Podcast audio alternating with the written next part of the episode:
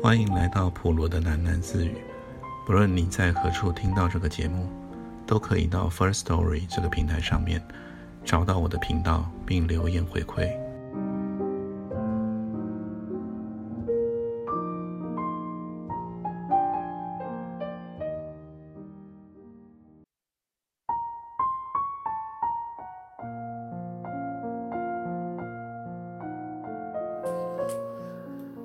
开会中的职员分成两种，一种外表俊俏可爱，另一种完全相反。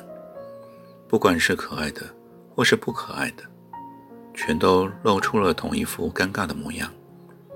他们迅速离座，争先恐后的离开办公室。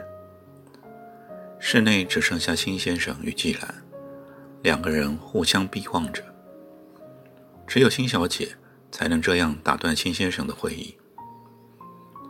辛先生摘下了眼镜，揉了揉鼻梁，他的眼圈明显，脸色惨淡。他开口道：“你说吧。”哥哥病得厉害了，季兰心里这么想着，但是他无兴致上任何的问候。有人在猜冒然的小屋，哎，我在说的是帮忙收垃圾的那个人呐。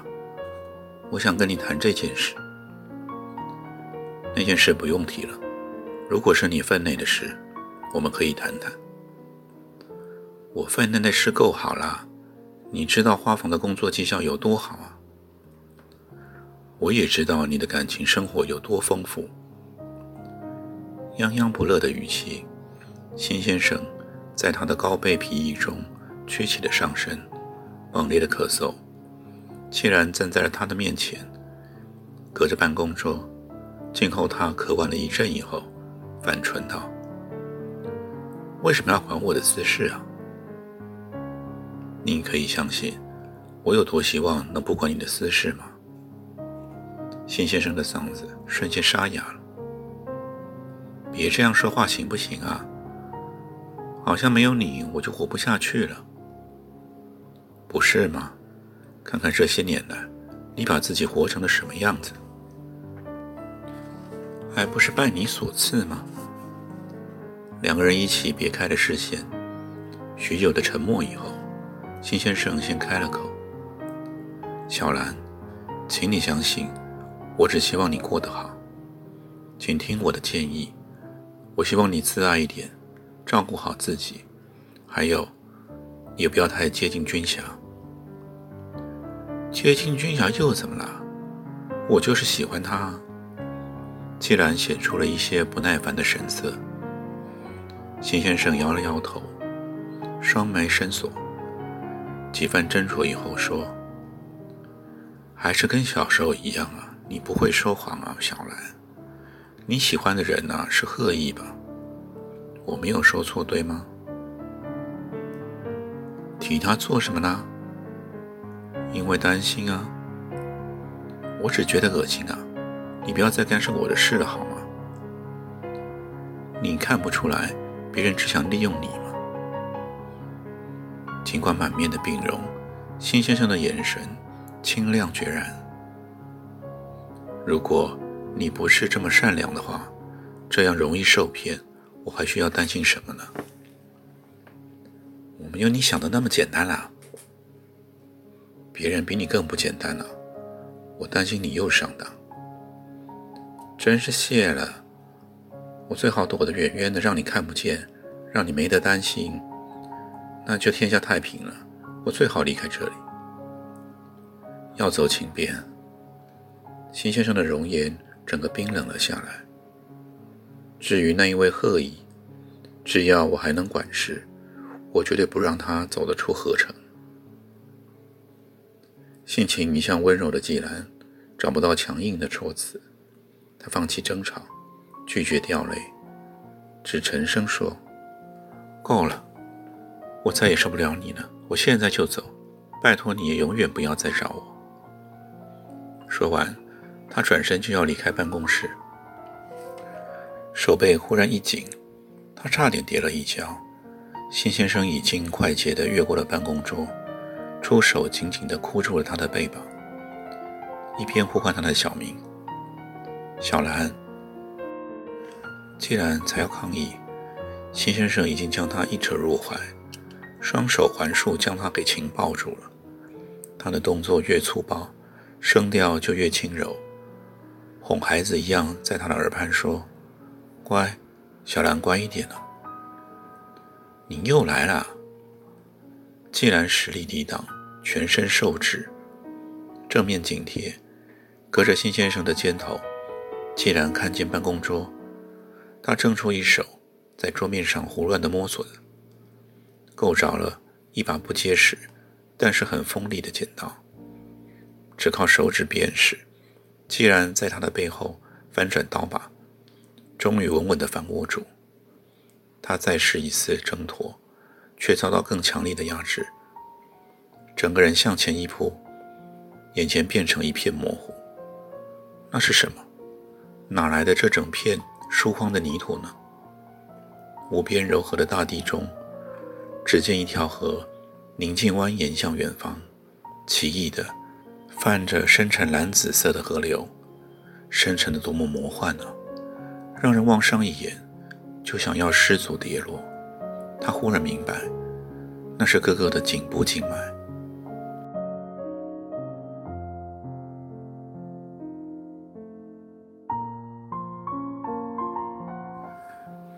刻意在黑暗中苏醒？他看见了窗外的天光，已经入夜了。每天的这个时候，他总感觉特别困顿。他翻个身。不打算理会床前的人影，你自己去吧，我不吃晚饭了。他模糊地说。但那个人影并不是他的室友。起床，快点，他说。那是季兰的声音。贺意转身利落地跳下了床，身背入黑暗之中，一探便中，与他十指相扣。他们匆匆地离开了寝室。一路躲闪旁人，直到出了宿舍，钻入车内，贺意没有提出任何的疑问。启动引擎，回转，车子很快来到了城门口，就要越过警卫室了。既然握紧了方向盘，油门和刹车齐踩。这是辛先生私人拥有的顶级修旅车，四轮传动加宽了胎幅，加高底盘，可以跨越这地球上的任何路况。必要的时候，应该也经得起冲撞，但是没有任何阻拦。懒洋洋的警卫从座位上瞧见了车辆，赶紧割下了手中的杯面，起身挥手致意，目送车子离去。接连开上了大桥，冲向另一端，接下来就是不停地往前疾驶。大风在车窗外呼号着，初冬的满月，忽而在前方。又左右移向，不知道高速奔驰了多久，直到进入了最荒凉的陌生地带。没有路灯，没有旁车，只剩下起伏的丘陵地和遍地的月光。到这儿，季兰降缓了车速，心里某一个念头渐渐浮现，终于大吃一惊：为什么城门口那样顺利放行？哥哥该不会真的断了气吧？好锋利的剪刀啊！划一下不用太使劲，就像给蔷薇做高阶一样。停了车，既然开始没头没脑的胡乱叙述。没有给植物嫁接过的人，都不知道哦。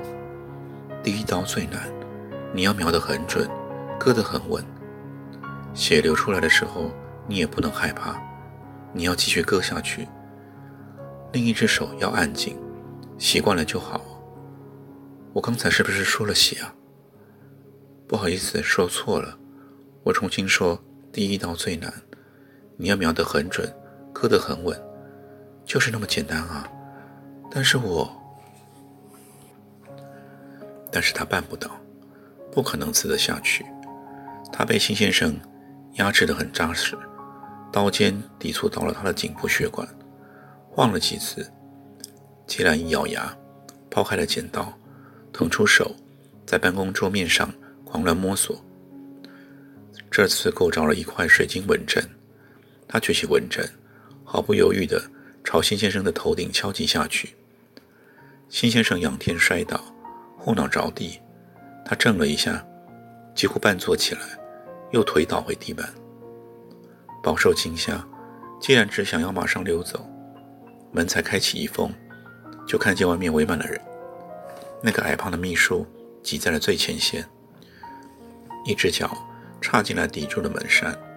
他好不容易硬退回房门，听见秘书哀叫一声，上锁，来到辛先生身旁查看。金先生双眼紧闭，他推了推他，毫无反应。竟然在办公室里走来走去，每来回一圈就看哥哥一眼。最后，他蹲下来，伸手扳动了金先生的头部，让他的脸别向另一边。他来到办公桌前，拉开抽屉，拼命地找寻。你说是不是生病的关系啊？他问贺乙。我哥怎么会变得那么虚弱啊？没有回答。恶意在听着，但他始终张望着车窗外的风景。既然明白了让他吃惊的真正原因，为什么何以这样安静呢？状况的确难以一下子说明。既然曾经设想过各种离城的方式，同时努力攒钱，每天运算着数字入眠，偿还债务多少？储备生活费若干，才可以供应他与何以快乐的旅行去远方。而现在，计划全打乱了。这一切来得太仓促，太轻易，太美。车窗外的景色也美，满地月光像白霜似的，山丘的棱线在深蓝的夜幕中微微发亮。但是，贺以为什么这样安静呢？一股凉意爬上了他的全身，发抖。这是季兰从小的习惯。遇上太好的运道的时候，他就会这样哆嗦起来。当他还是一个少女的时候，最爱乘车出游。每一次启程之前，总要发抖，高兴得无法承受，只怕眼前这美好不够真实，万一按耐不住。发出一个动弹或一个声响，幸福就要像一个脆弱的谎一样被戳穿。现在要往哪里去呢？他小声地问。贺意还是没有声音。他忽然手脚并用，很活跃地钻爬到后车座，扯开座椅上的一只大提袋。你看，我们有好多钱呢。他从袋中掏出了一叠又一叠的大钞，都是现金哦。来，让你开车，我来解释给你听。他鼓励他移到了驾驶座。今天下午啊，我真的是快忙死了哎。他说：“快忙死了。”战战兢兢地离开了金先生的办公室，下了楼之后开始奔跑，没命的跑。直到撑着车门喘气，那是辛先生的顶级修旅车，正好车钥匙就握在了他的手心里。上车，不知道该驶往哪个方向，总之离开的越远越好。不易进入了辐射城的交流道，那么恰好就停车在一间银行之前，走向了柜台。行员看了一眼他的提款申请表，说。不是您本人，那要账户存折和亲笔委托书哦，应届也行。凑巧哥哥的图章、证件全都在他的皮带里。行员接过手以后，仔细核对。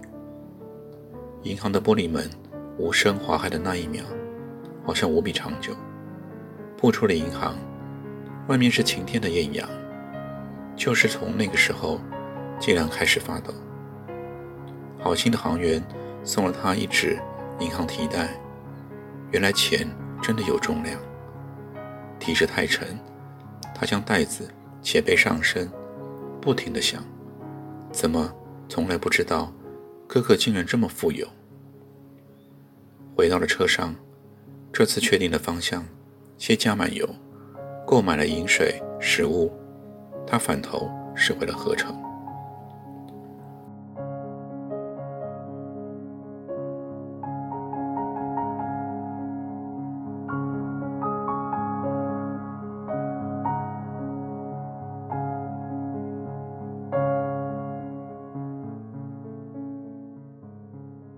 今天就先听到这里，我们改天见。